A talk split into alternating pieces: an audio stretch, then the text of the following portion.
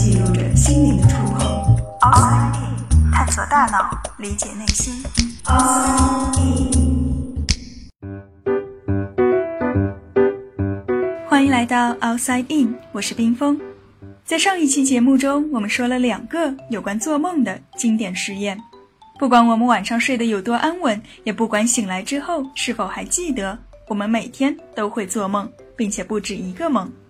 而如果利用外部手段强制剥夺某个人做梦，那么第二天他就会翻倍的做梦，好像要把被剥夺的全都补回来。那么我们究竟为什么要做梦？梦的存在又有什么意义呢？人为什么要做梦？对于这个问题，不管是科学家还是哲学家都非常感兴趣，所以有关梦的理论也相当多。其中有一个叫做信息筛选理论，他认为梦可能和记忆的形成有关。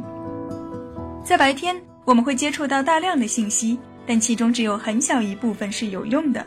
比方说，当你在等红灯的时候，会看到马路上来来往往的车辆，车子的颜色、品牌、有没有乘客等等这些信息，全都会进入我们的视网膜。可是我们并不需要去记住它们。当车辆从视线中消失，这些信息。也就被大脑自动过滤掉了。可是，即便如此，它们依然是存在的，只是被暂时丢进了垃圾箱。而做梦就是大脑在清理回收站。在清理的过程中，垃圾箱会重新被打开，里面的碎片再度活跃起来，它们随机组合，便构成了我们的梦。梦或许只是记忆形成中的一个副产品，这是信息筛选理论的观点。不过，另外还有一个比较著名的大脑调节理论，他认为梦绝对不是什么副产品，它是为了防止我们睡死过去。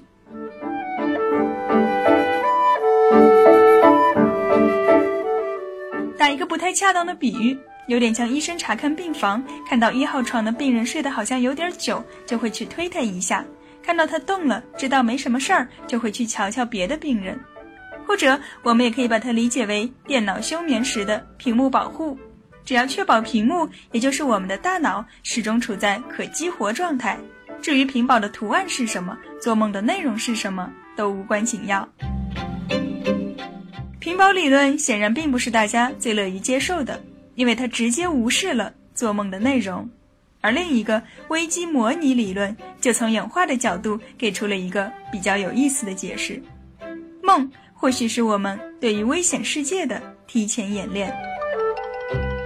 在现实生活中，我们会遇到各种各样的危险，而做梦就是把我们曾经遇到过的危险，以各种可能的方式组合起来，反复练习，反复模拟。当我们有一天真的遇到了，就知道该如何应对了。比方说，我们会遇到被追杀、坠落，因为这些都是我们的祖先在远古时代遭遇过的。但是这套理论似乎仅限于解释噩梦。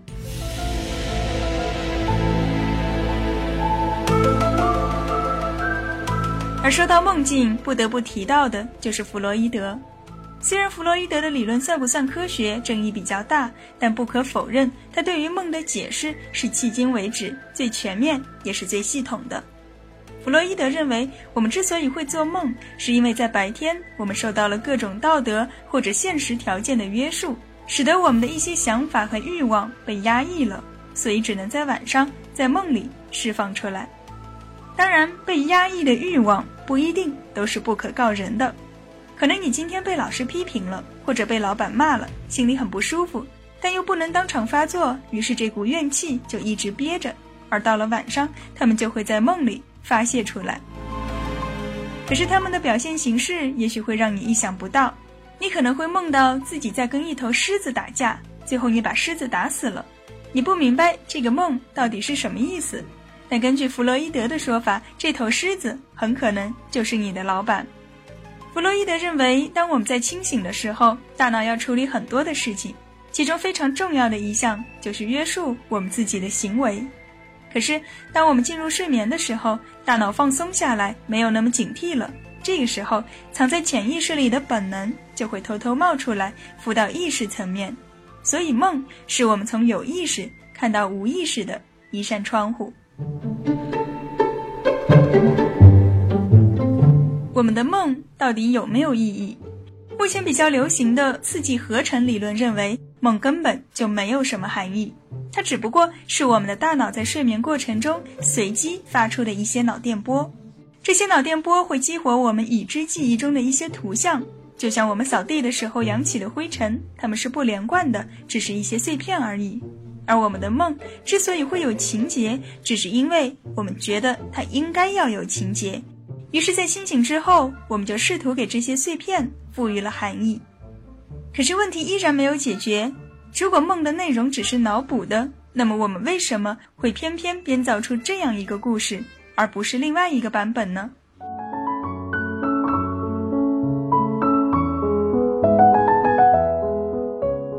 关于梦，有着许许多多不同的解释。比如，问题解决理论认为，梦是白天生活的延伸。它给我们提供了一段额外的思考时间，而外部警觉理论则试图解释为什么在梦中视觉感知要比听觉更强烈，因为听觉可以让我们在夜间保持警惕，而视觉几乎派不上什么用。于是，我们就让看不见的视觉用来做梦了。关于梦的理论还有很多很多，它们每一种都似乎有一点道理，但又无法解释梦的全部。之前在美国、韩国还有印度，曾经有过这样一个调查，问大家更认同哪一种理论。结果发现，不管在哪个国家，人们对于弗洛伊德理论的认同度都是最高的。也许在内心深处，我们都更希望在梦中发生的一切都是有意义的。